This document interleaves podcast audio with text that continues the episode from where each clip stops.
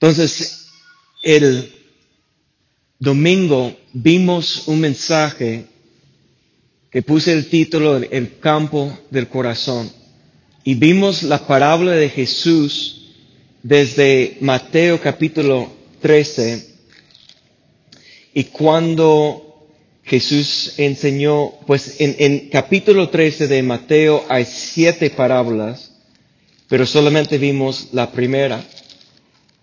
Y realmente esa es la base de la palabra que Dios está hablando en mi corazón sobre que están la frase, el mandamiento, el primer mandamiento que Dios dio al hombre en Génesis. Génesis capítulo 1, verso 28, cuando Dios bendijo al hombre y dijo, fructificar y multiplicaos.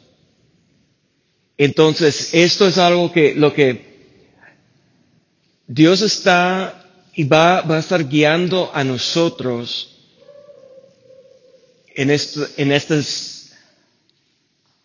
en estos primeros um, primeras semanas o hasta meses de enero sobre ese tema.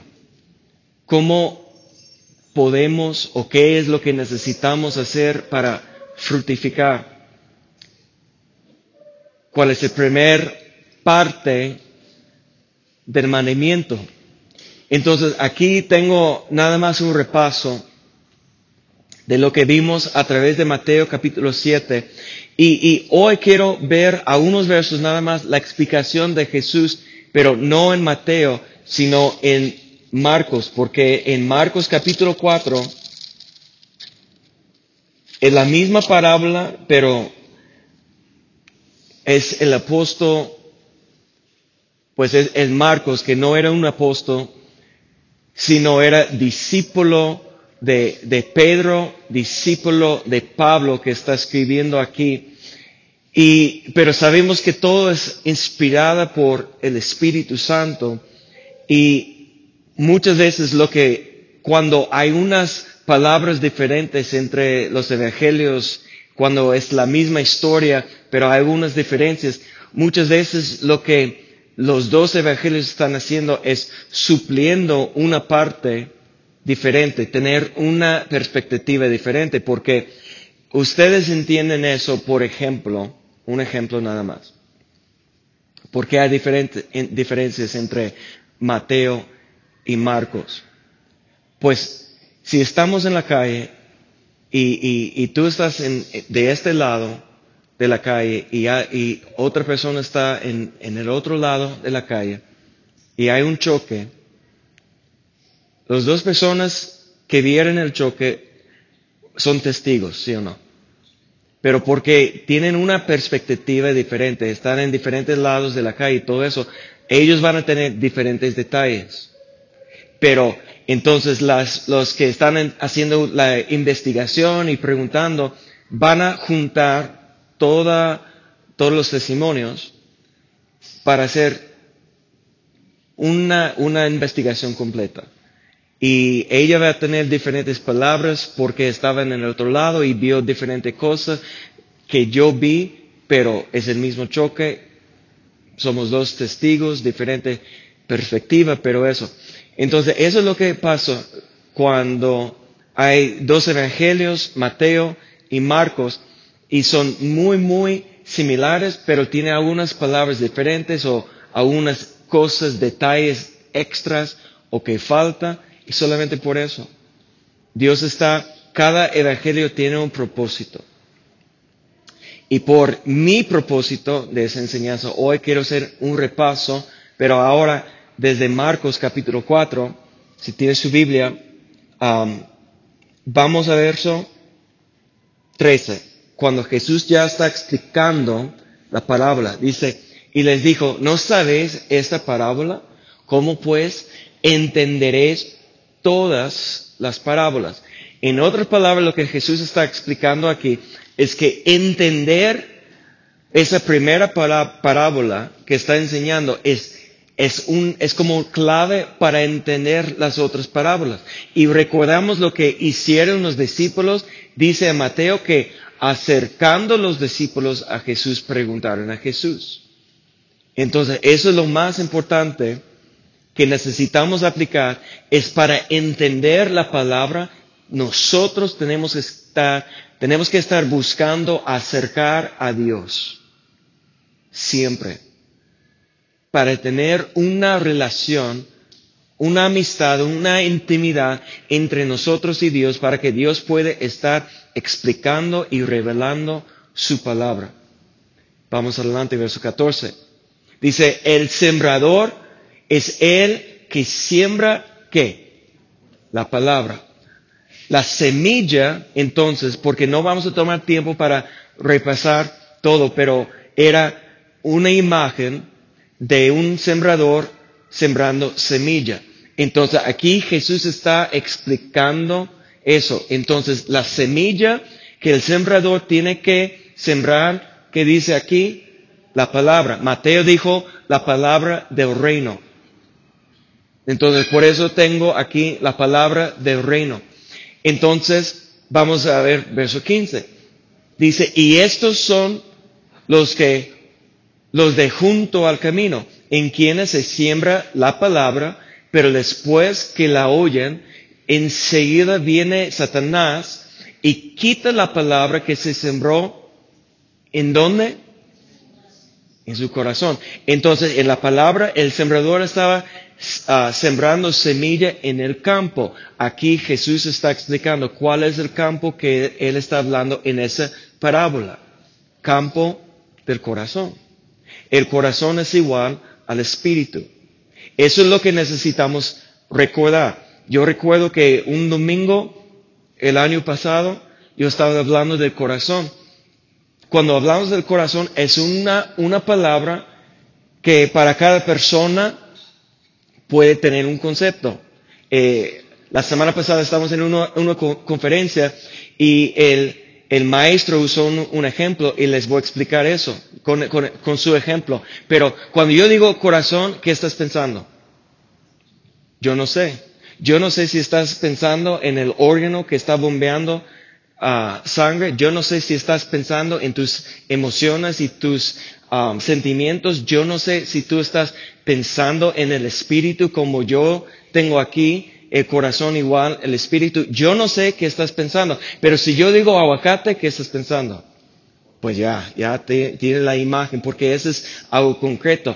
Ahora, tenemos que nosotros definir, cuando estamos hablando del corazón en este momento, no estamos hablando del corazón del cuerpo, porque no soy médico.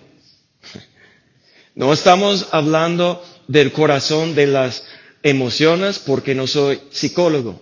Hablo con Gina y con Hortensia para hablar de, de eso.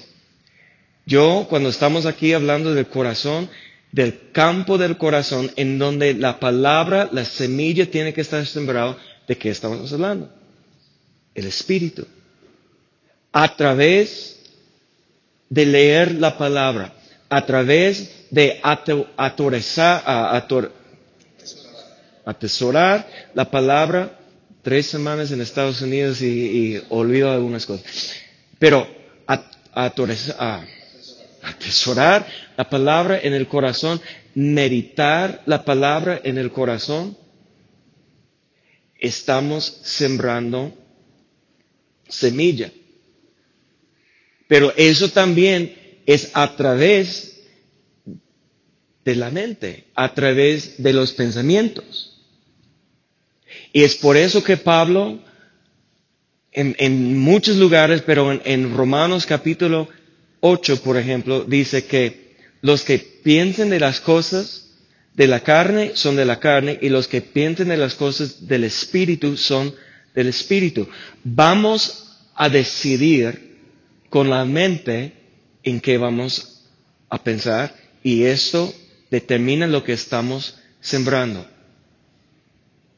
Entonces, en el corazón, en el campo del corazón, lo que estamos pensando son lo que estamos usando para sembrar semilla. Y, hay dos vamos a, decir que hay dos tipos de semilla. Hay buena semilla y mala semi- semilla. Todo lo que viene del mundo. Y eso es algo muy importante que necesitamos distinguir en qué estamos sembrando en el corazón, en qué estamos pensando, de dónde viene. La, filosofía y las ideas, de dónde vienen realmente. Y, me, me, dio cuenta que yo, recuerdo el año, pas- año pasado que yo estaba pensando en una serie que a lo mejor vamos a hacer este año. Que por tanta ignorancia de la palabra y por tanta flojera de estudiar y aprender la palabra, muchas veces eh, estamos mezclando ideas del mundo, estamos mezclando ideas de filosofías, estamos mezclando ideas de otras religiones con nuestra propia doctrina. Por no estar fundamentado en la palabra de Dios, por falta de conocimiento de la palabra, ni damos cuenta de lo que estamos diciendo o creyendo realmente no está fundado en la palabra de Dios. Muchas cosas de las religiones orientales, por ejemplo, habla de la meditación. Nosotros hablamos de la meditación. La Biblia habla de la meditación desde Génesis hasta el Nuevo Testamento. Pero hay una confusión porque ahora cada estudio de, de yoga, los hindús, los budistas, todos están hablando de la meditación hasta que es increíble, en el mundo de negocio, todos los CEOs de cada empresa ahora están hablando a los demás, a sus amigos, de la importancia de la meditación. Pero cuando ellos hablan de la meditación y cuando la palabra de Dios habla de la meditación, ¿estamos hablando de la misma cosa? En una cierta parte, sí, pero realmente es algo totalmente diferente. Y eso es algo que nosotros necesitamos discernimiento. No- Nosotros necesitamos mucha palabra en el corazón, mucha semilla pura, la buena semilla en el corazón para que la palabra pueda dar fruto, para que nosotros no, no estamos llevados por cualquier doctrina. Ah, eso suena bien, esa es la palabra de Dios. ¿Realmente? ¿Tú crees? ¿Estás seguro? Entonces, una de las ideas que a lo mejor los martes vamos a, hacer un estudio breve um, sobre algunas de las creencias de las religiones mayores del mundo que está, que nosotros vamos a encontrar aquí en Guadalajara, para que ustedes puedan reconocer lo que están enseñando ellos y estar como alertas a, las cosas muy similares que frases, porque tú puedes decir, ah, no, pues eso suena mejor de lo que David está enseñando y, y yo voy con ellos y, puede pasar mucho tiempo antes que dar cuenta que lo que ellos realmente no está, están enseñando no está alineado de acuerdo con la palabra de Dios. Es por, es por, eso que la única cosa que vamos a enseñar aquí es la palabra de Dios. Pero si yo te puedo a, a ayudar a reconocer las diferencias entre una, una, secta o una religión que usa frases que nosotros estamos usando, ¿en dónde está en la palabra de Dios lo que nosotros estamos enseñando y cuál es la diferencia? Necesitamos estar echando raíces y fundamentados sobre la palabra de Dios. Es la roca. Amén. Y es muy fácil para ser engañado si no conocemos la palabra de filosofía y de ideas que, que de la, para ayudar a la humanidad y todo eso, necesitamos entender que no todo es igual. Hay algo especial, hay algo distinto de la palabra de Dios y es la única cosa que uno puede traer la salvación a la humanidad. Amén. O hay otra salvación a través de otra religión. Hay otro Salvador, hay alguien más que pagó el precio para nuestros pecados. Ok, para que sepan, la respuesta es no. No hay otra. No hay nadie igual como Cristo. Ahora ustedes me están viendo como esa es una, una nueva enseñanza. Cristo es el único. Amén. Y nosotros tenemos que entender eso. No hay salvación fuera de Cristo. Pero para, para que entiendas y, y puedas captar la razón que pasamos seis semanas o siete semanas hablando de Jesús en sus propias palabras, es para entender nosotros la misión, por qué vino Jesús, para cumplir qué. Jesús no vino para condenar, sino para qué? Salvar. Y para llamar los pecadores. Y es algo que no podemos olvidar ni, ni, ni separarnos de la misión de Cristo. Si no estamos buscando de compartir la esperanza y la fe que tenemos en el Salvador y Señor Jesucristo, no hemos conocido a Cristo.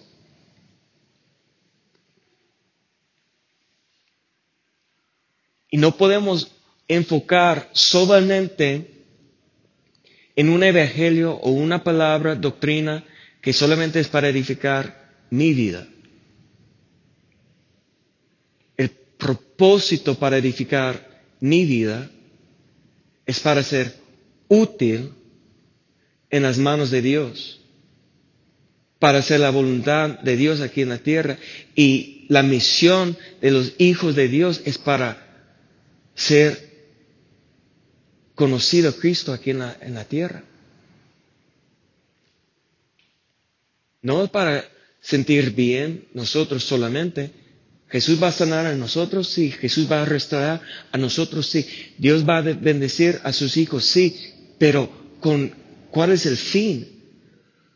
Para ser ministro, para ser siervo, para hacer la voluntad. Y la voluntad de Dios es que no es que el mundo muere o sea destruido, sino que puede ser salvo. Amén.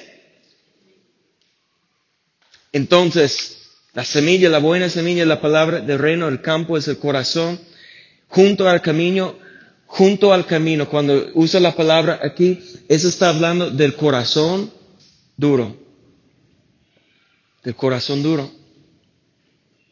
Después dice verso 16, esto son asimismo los que fueron sembrados en pedregalas, los que cuando han oído la palabra al momento la reciben con gozo, pero no tienen raíz en sí, sino que son de corta duración, porque cuando viene la tribulación o la persecución por causa de la palabra, luego tropiezan. Entonces, junto al camino es un corazón duro que ni la semilla puede penetrar, pero cuando está en las, en las pedregales puede penetrar, pero no tiene profundidad. Y por un momento puede durar, pero cuando viene,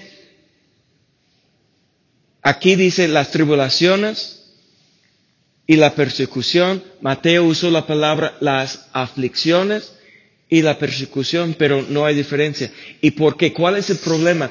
Que en el corazón, ya abajo de la tierra, cuando no, no se ve tan fácil, hay algo que está estorbando que la semilla llega hasta una profundidad.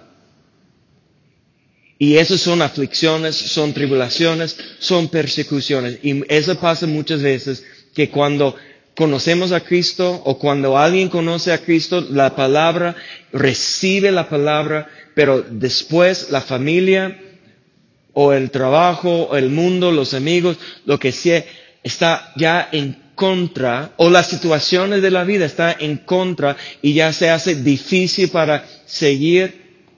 En, en los días de los discípulos era que ellos estaban como prácticamente cambiando religión, entonces, y su, su familia y todo eso están diciendo, si, si vas a ser parte de eso, si vas a, a, a hablar de Cristo o Jesús es el Cristo o el Mesías, que no puede ser parte de la sinagoga, que no puede ser parte de esa religión de los judíos. Entonces fueron rechazados por su familia. Algunos de ustedes han experimentado eso con la, la familia porque ahora eres cristiano o parte de la iglesia cristiana y a la familia que son católicos aquí no quiere um, tener relaciones o, amistades o, o, eso y, y puede ser una, una persecución una aflicción, tribulación por causa de la palabra y va a haber una, una separación o de la familia o de Dios.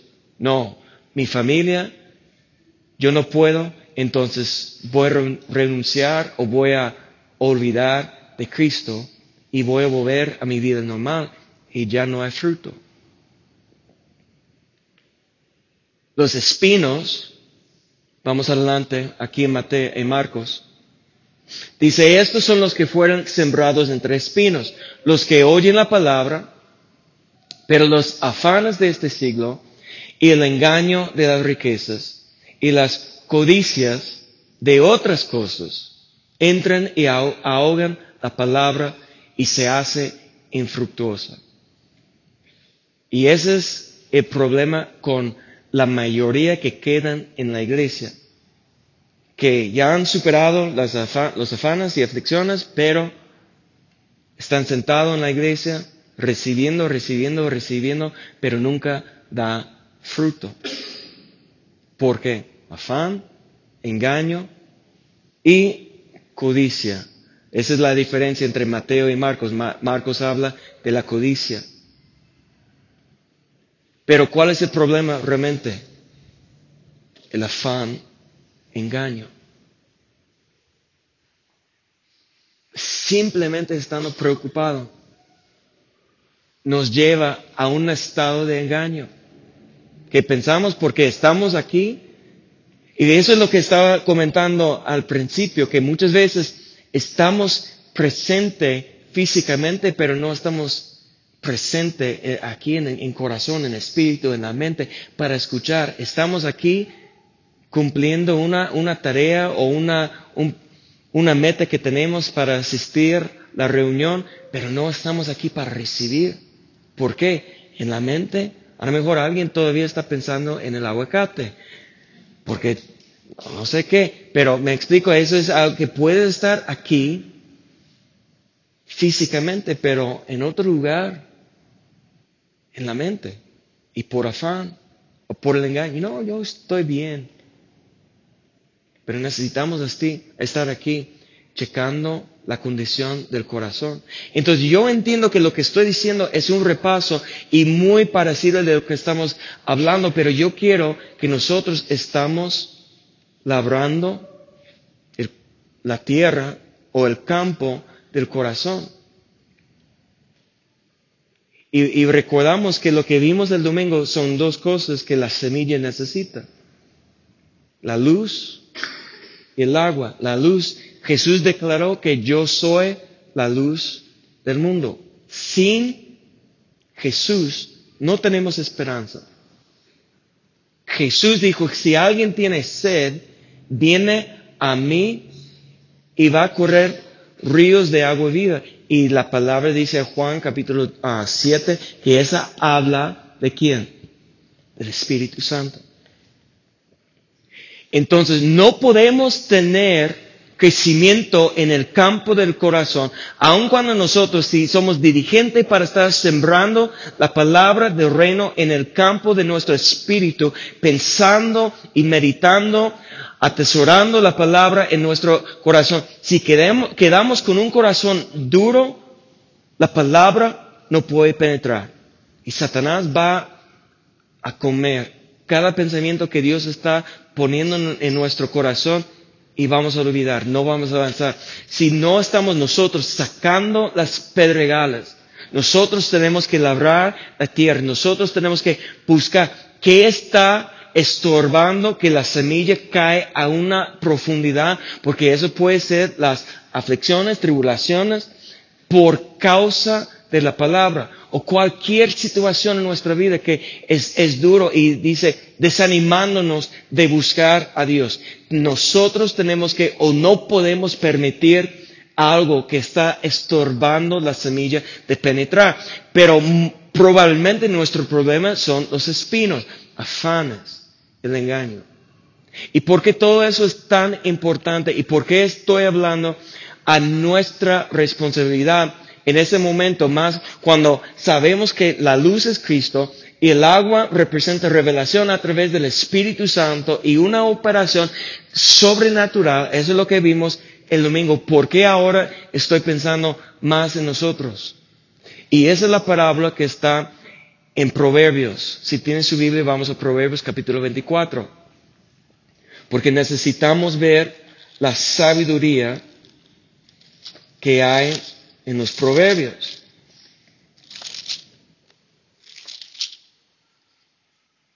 En verso 30. Y adelante, mire lo que dice. Proverbios 24:30 dice, pasé junto al campo del hombre perezoso y junto a la viña del hombre falto del entendimiento. Y he aquí que por todo ella habían crecido los espinos, ortigas habían ya cubierto su faz y su cerca de piedra estaba ya destruida. Y miré y lo puse en mi corazón, lo vi y tomé consejo. Un poco de sueño, cabeceando otro poco, poniendo mano sobre mano otro poco para dormir. Así vendrá como caminante tu necesidad y tu pobreza como hombre armado.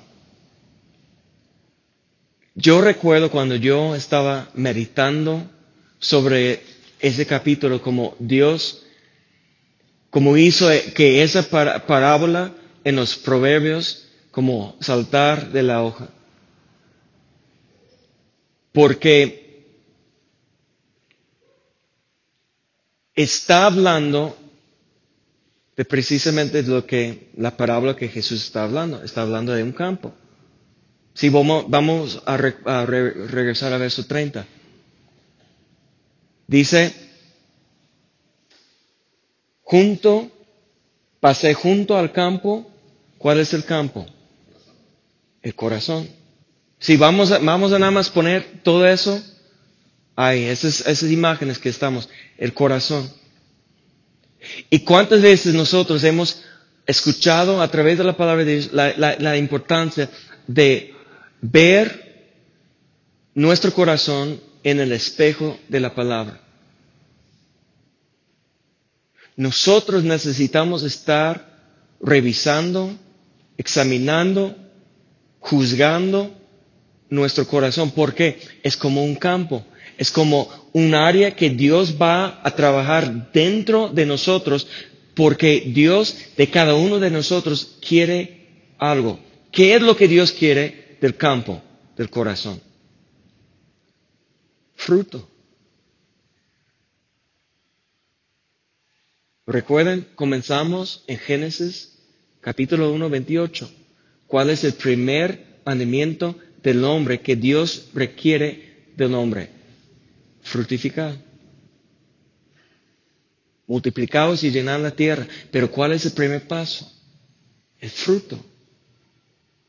Entonces, a través de toda la palabra de Dios hay parábolas, hay imágenes de esos campos, de un árbol o de, de, de una cosecha, todo eso porque Dios está buscando fruto.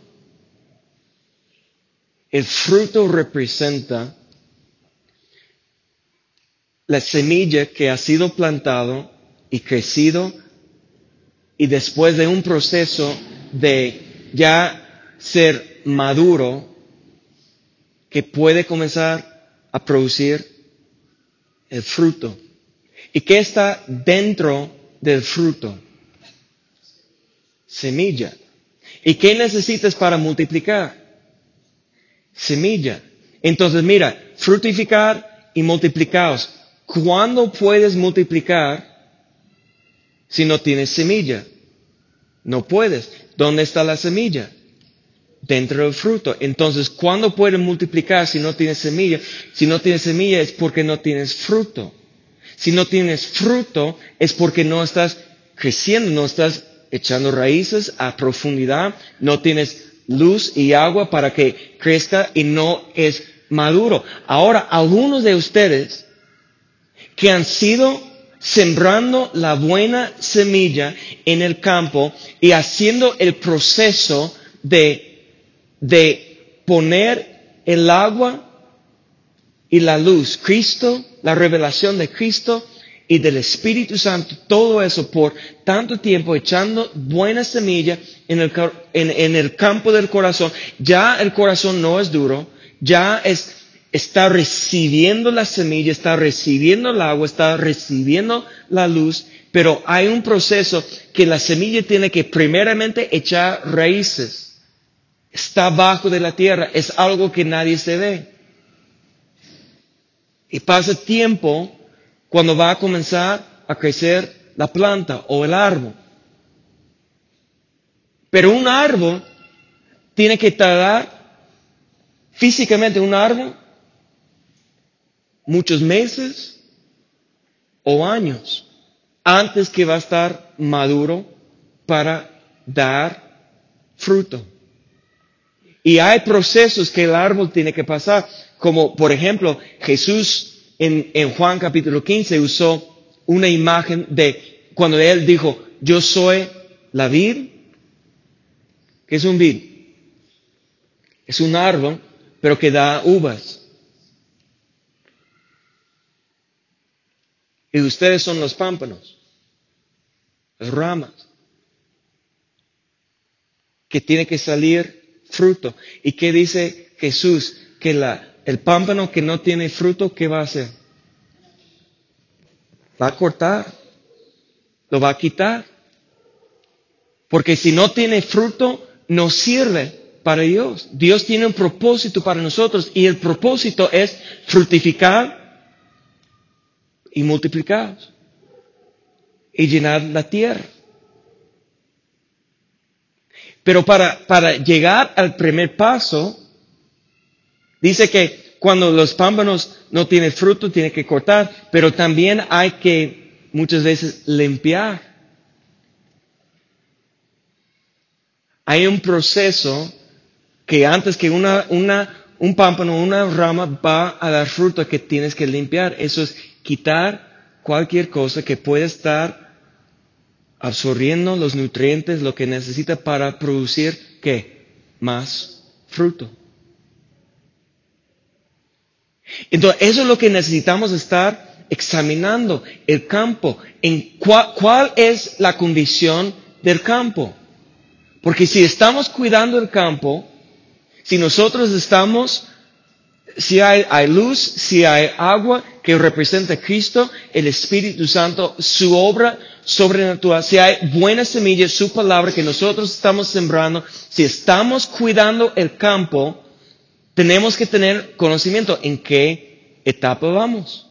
Estamos echando raíces, estamos creciendo pero no todavía maduro, estamos en un proceso que Dios está limpiándonos para que pueda producir más fruto. ¿En qué etapa estamos?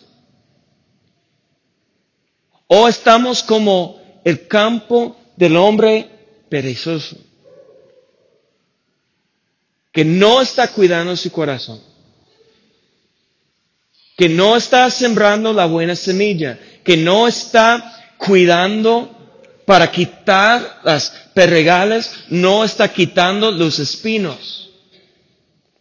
Entonces, aquí en, e, en esa parábola, el hombre perezoso es igual al hombre falto de entendimiento.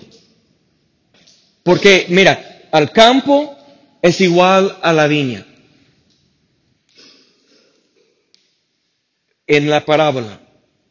Son diferentes cosas naturales, pero prácticamente, pues una viña tiene, tiene una uva, y a lo mejor el campo tiene maíz, pero es el mismo concepto. Tiene el mismo valor.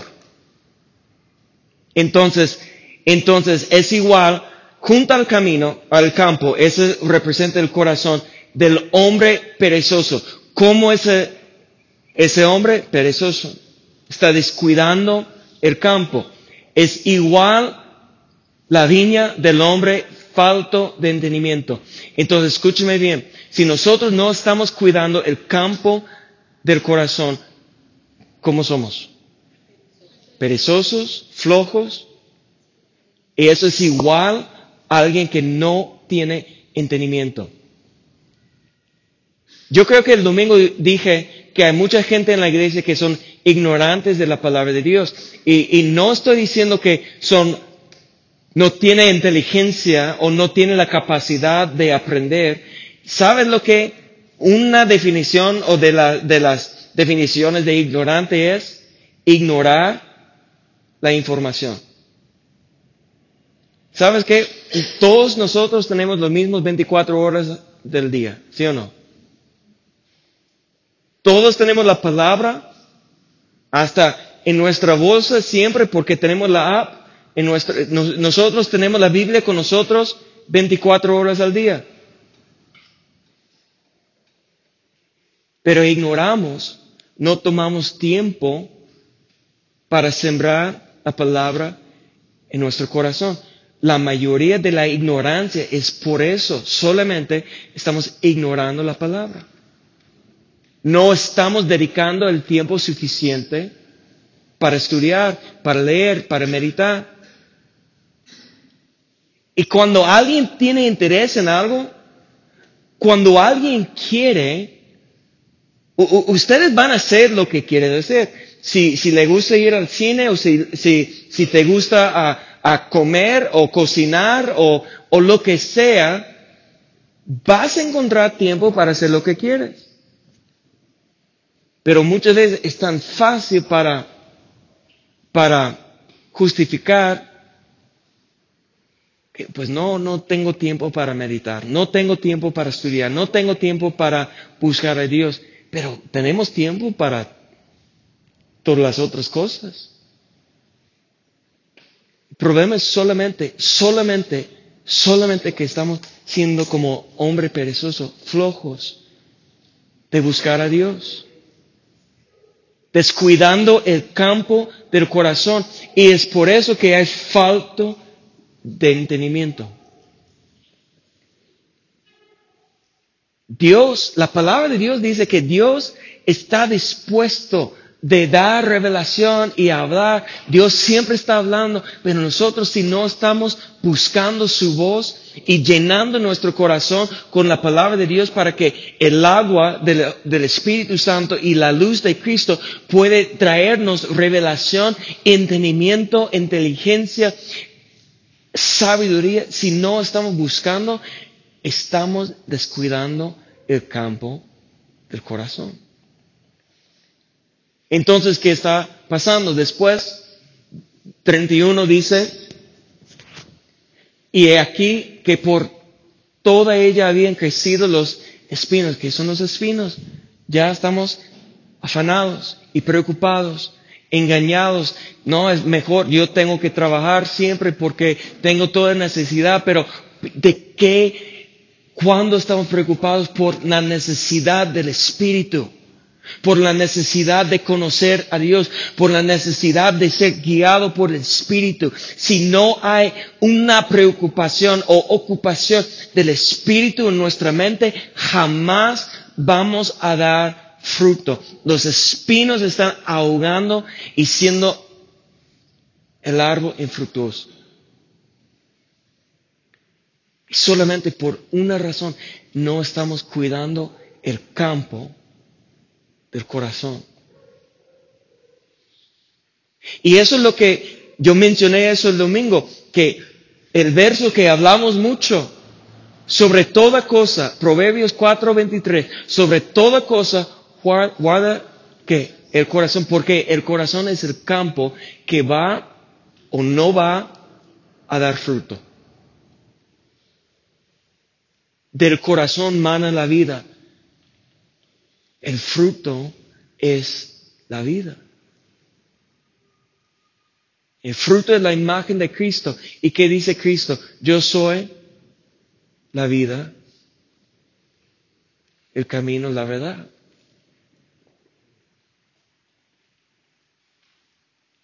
Solamente por ser flojo, nosotros podemos estorbar la obra de Dios. Nunca vamos a multiplicar, nunca vamos a llenar la tierra, nunca vamos a ver la manifestación completa de Dios, la obra de Dios, si nosotros no estamos haciendo la primera cosa, cuidando el campo. Entonces vamos adelante, dice, y su cerca de piedra estaba ya destruida.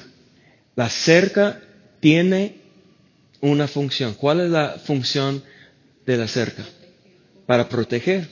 Sobre toda cosa guarda el corazón. Si el corazón es un campo, alrededor del campo necesita una cerca, un muro. ¿Sí o no? ¿Cuál es el muro? Vamos al último verso del capítulo 25, creo que es verso 18. 28. El último verso del capítulo 25 de Proverbios. Dice, como ciudad derribada y sin muro o sin cerca, es el hombre cuyo espíritu no tiene rienda.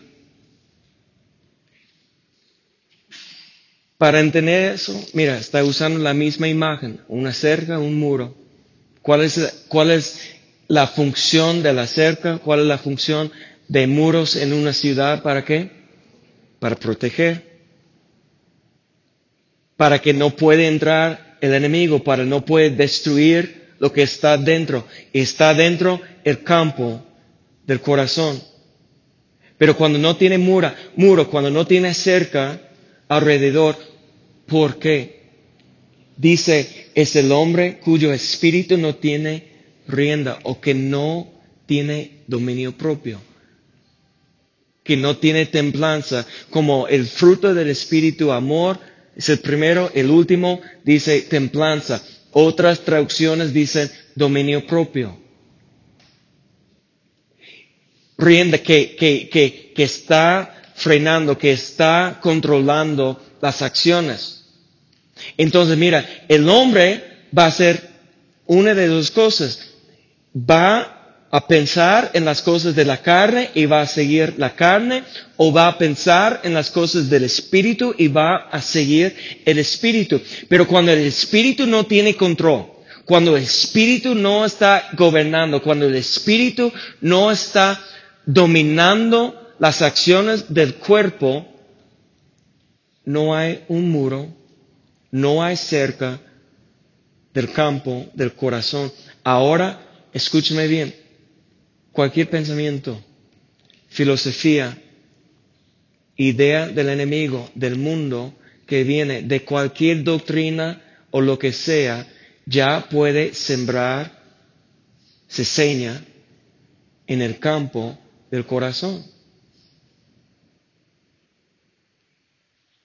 Y está dando fruto a lo mejor, pero es fruto malo que Dios no quiere, que no es útil a Dios.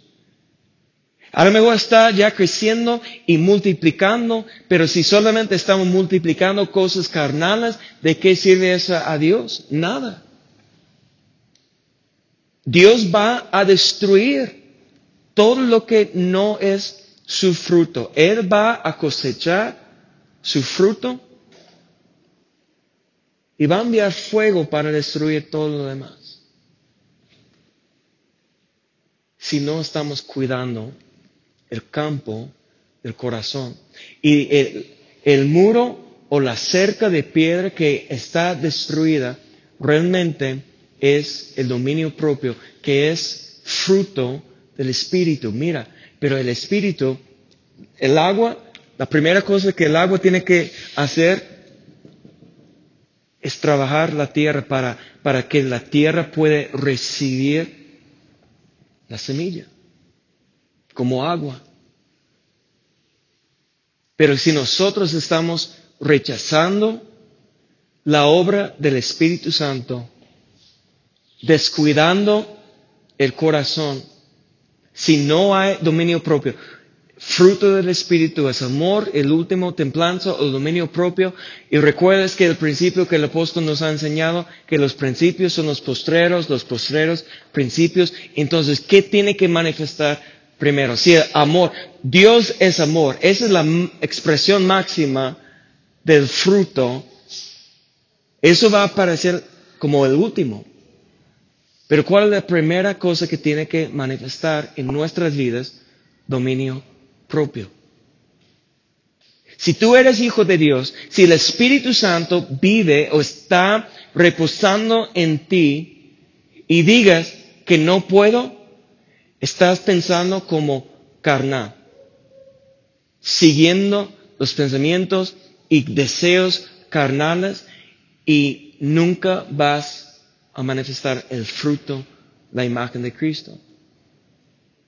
Pero si diga, yo sé que tengo el Espíritu Santo, que tengo la luz de Cristo en mi vida, ahora todo lo puedo en Cristo que me fortalece, yo puedo, y, y comenzamos a dominar. Mira, hoy en día, este mes, enero, todas las iglesias están ayudando, ayunando, 21 días. Y si ustedes quieren ayunar, ándale. Yo no voy a decir a ustedes que todos vamos a ayunar 21 días porque, pues yo creo lo que Jesús dijo en Mateo capítulo 6. Si vas a ayunar, hazlo en secreto para que haya una recompensa que viene de Dios por lo que hagas en el secreto. ¿Cuál es el propósito de ayunar? para subir en Facebook 28 días que estoy bajando peso, que tengo hambre que bla, bla, bla, todo eso, o para dominar la carne. Es para matar los deseos carnales. Es para ayudarnos a enfocar más en la oración, en la presencia de Dios. No para decir a todo el mundo, el gran sacrificio que estamos haciendo y eh, esperando que Dios ahora va a escuchar nuestra oración por el gran sacrificio que estamos haciendo. Ese no es el propósito. El propósito del ayuno no es para manipular a Dios. Ay, pobre hijo, ya Ángel, Miguel, ya vete a hacer lo que él quiere porque ya no ha comido por tres días o veintiún días. No es eso. Daniel hizo un, ayuno, de 21 días, pero sabes que Daniel no supo que al 21 día, después de 21 días, va a manifestar el ángel. Él estaba dispuesto de hacerlo hasta que Dios respondió porque él estaba dominando su carne, buscando a Dios. Y hasta la palabra de Dios fue escrito, él no fue a decir en ese entonces de 21 días, de sus amigos. Si una vez en, en capítulo 1 dijo, oye, no vamos a comer la carne. Entonces muchos, muchos hoy en día, los 21 días no están comiendo carne, solamente verduras y frutas, según el ayuno de Daniel. Eso no era un ayuno, ese era ser fiel. Híjole. La tecnología. Ese era ser fiel. ¿A qué? a la ley. Obedecer la ley de Dios. No para dominar su cuerpo como para, ah, para manipular a Dios, para recibir una respuesta. Era solamente para obedecer la palabra de Dios. Punto. No había otra carne. Entonces sí. Y como yo, por ejemplo, por mi, por mi ah, salud, yo no puedo comer carne de, de res o, de puerco. Entonces yo cuando voy a comer frijoles, yo tengo que preguntar, ¿tiene manteca de puerco los frijoles? Y si me digan que sí, no puedo comer, no porque soy judío, sino porque tengo problemas de salud. Y, pero más fácil No comen los frijoles sin preguntar, porque nunca sabes si están diciendo la verdad o que sepan. En muchas veces yo solamente no como los frijoles para evitar un problema. Eso es lo que estaban haciendo los, los amigos de Daniel y Daniel. Cuando no estaban comiendo carne es para nunca, jamás desobedecer la ley de Moisés para obedecer, para honrar a Dios en su corazón, no para manipular a Dios. Pero escúcheme bien, es la obediencia que trae a bendición. Por su obediencia, por su corazón de honrar a Dios, no para manipular a Dios, no para decir que pobres, que no están comiendo la carne, entonces ya tengo que enviar inteligencia. No, por querer honrar a Dios, fueron diez veces mejores que todos los demás, más inteligentes, más sabios. Porque la obediencia, el deseo solamente de agradar a Dios es lo que trae la recompensa. Y si el mandamiento es cuidar el corazón sobre toda cosa, guarda el corazón, es porque es el campo que tiene que dar fruto. Y antes de multiplicar y antes de llenar la tierra, antes de cumplir la palabra de Dios o, la voluntad de Dios, el primer paso es dar fruto. Y dar fruto depende en cómo estamos cuidando el corazón. Disciplina. Diligencia constancia. Importa. Y no importa cuántos años, ¿sabes cuántos, cuántos años requiere para, para que alguien puede ser un maestro en cualquier cosa? Dicen que por promedio 10 años,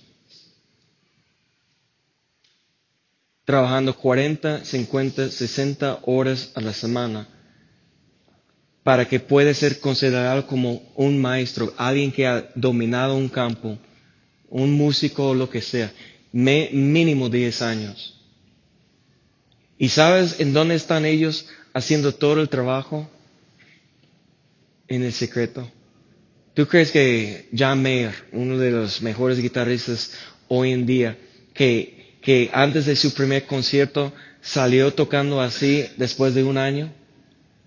No sabes los años que él estaba en su cuarto con la puerta cerrada antes que era, y ahora es uno de los grandes de, la historia, pero ¿crees que nació así? No, él nació con una determinación, diligencia, perseverancia para ser el mejor y pasó años en el secreto. ¿Y para qué? Para ser uno de los guitarristas mejores del mundo. ¿Y, ¿Y, qué recompensa esa tiene en la historia? ¿O qué recompensa tiene esa en la eternidad? Nada. Pero tú y yo, si nosotros dedicamos a buscar a Dios en el lugar secreto, a lo mejor aquí en la tierra no hay una gran recompensa de reconocimiento de, que Dios, como ser como alguien grande como Daniel, junto al rey o algo así. Pero si tenemos la recompensa de escuchar una sola frase, bien hecho, siervo, fiel, esta tiene una recompensa para toda la eternidad.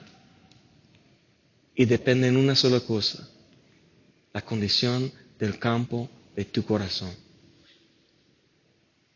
Póngase de pie, por favor.